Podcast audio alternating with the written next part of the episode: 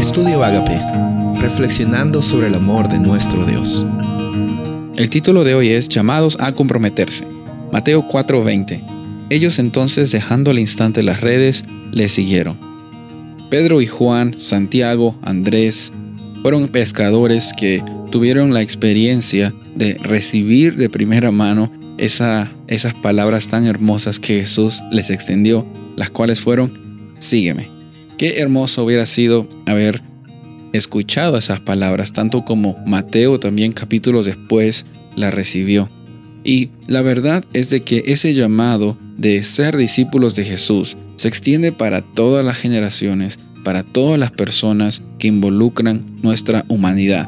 Porque Jesús vino a esta vida, Jesús vino a este planeta para que tú y yo tengamos eternidad. Y en nuestra parte, lo que nos toca, lo que nos corresponde es decidir si es que deseamos ser discípulos de Jesús o si es que no deseamos ser discípulos de Jesús. La decisión es tuya.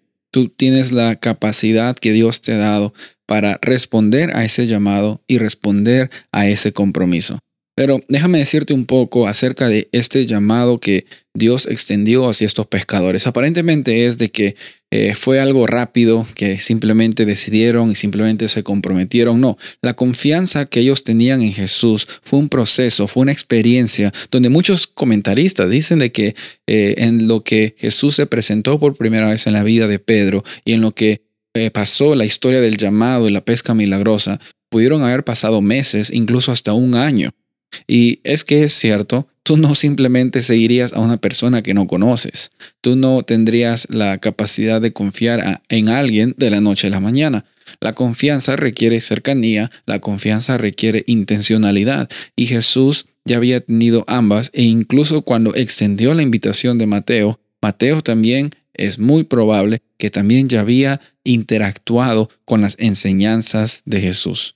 Los cambios que valen la pena muchas veces toman mucho tiempo. Cuando tú decides eh, cambiar tu estilo de vida, vas a notar que muchas veces esos cambios no van a venir de la noche a la mañana.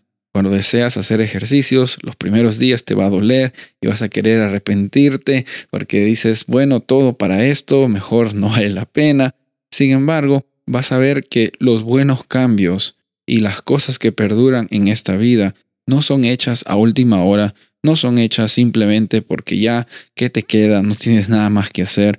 Las cosas en esta vida que valen la pena, las experiencias, las relaciones, las amistades, los planes, los proyectos, especialmente el plan de salvación, toman tiempo, son una experiencia, pero incluso en medio de la experiencia es que tú puedes tener regocijo, puedes tener propósito, puedes tener también la oportunidad de confiar de que Dios está siempre al control.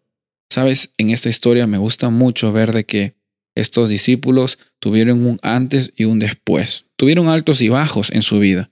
Tuvieron dificultades, pero desde el momento que dejaron sus redes, ya no eran pescadores solamente, eran hijos y discípulos de Jesús. Eran amigos de Jesús, discípulos de Él, y desde ese momento su vida iba a contar con la experiencia de caminar con Jesús y ser transformados un día a la vez. Un día a la vez es que tú también tienes que experimentar esa transformación en Jesús y considerar que tú eres llamado, eres llamada como hijo e hija de Él.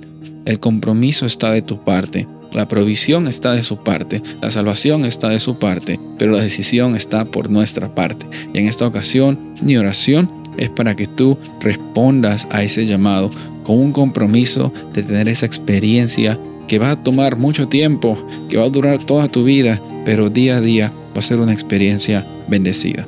Soy el pastor Rubén Casabona y deseo que tengas un día bendecido.